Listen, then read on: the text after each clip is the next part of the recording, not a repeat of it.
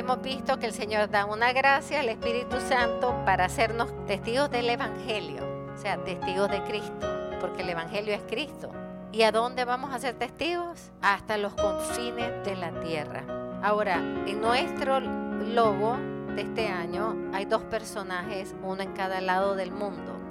Dos personajes que se convierten en los modelos de la evangelización que el Señor nos está pidiendo. Nuestra Señora de Nazaret que sale de prisa y San Pablo. Hablar de San Pablo requeriría de verdad, de verdad, dos años. Yo voy a tratar de hacerlo en unas clases.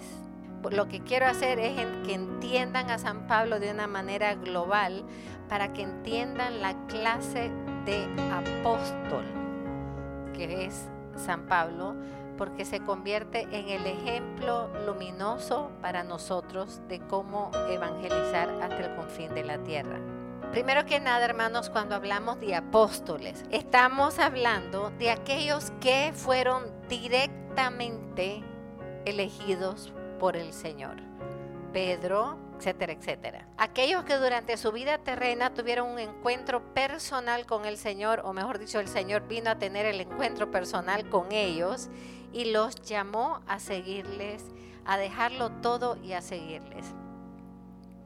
Sin embargo, en la iglesia naciente hay otros personajes que donaron totalmente su vida por el Señor, por el Evangelio y por la iglesia.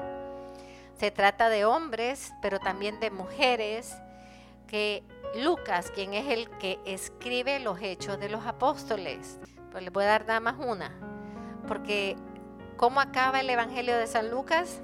Con la ascensión. ¿Cómo empiezan hechos los apóstoles?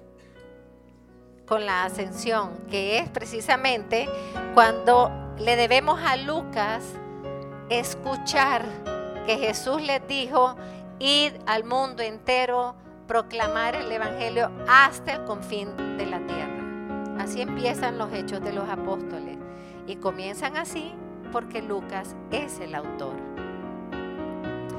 Pues en los Hechos de los Apóstoles vamos a ver a muchos hombres y mujeres. Yo les recomiendo y se los recomendé el año pasado que este año se dedicaran en oración a leer los Hechos de los Apóstoles, hermanos, porque es de verdad un refrescar el alma en el celo misionero. Estos hombres y mujeres de los cuales Lucas nos habla y nos habla por nombre, Lidia, o sea, va dando nombres lo que pasa es que ni siquiera los conocemos porque no leemos los hechos de los apóstoles.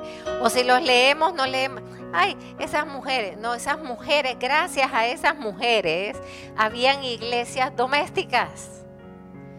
Gracias a esos hombres que abrazaron la fe, había evangelización en esas ciudades.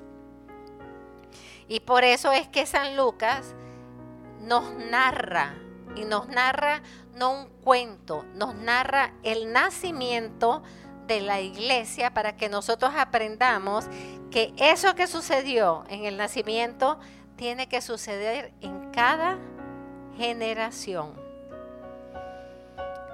Esto debe suceder en cada generación.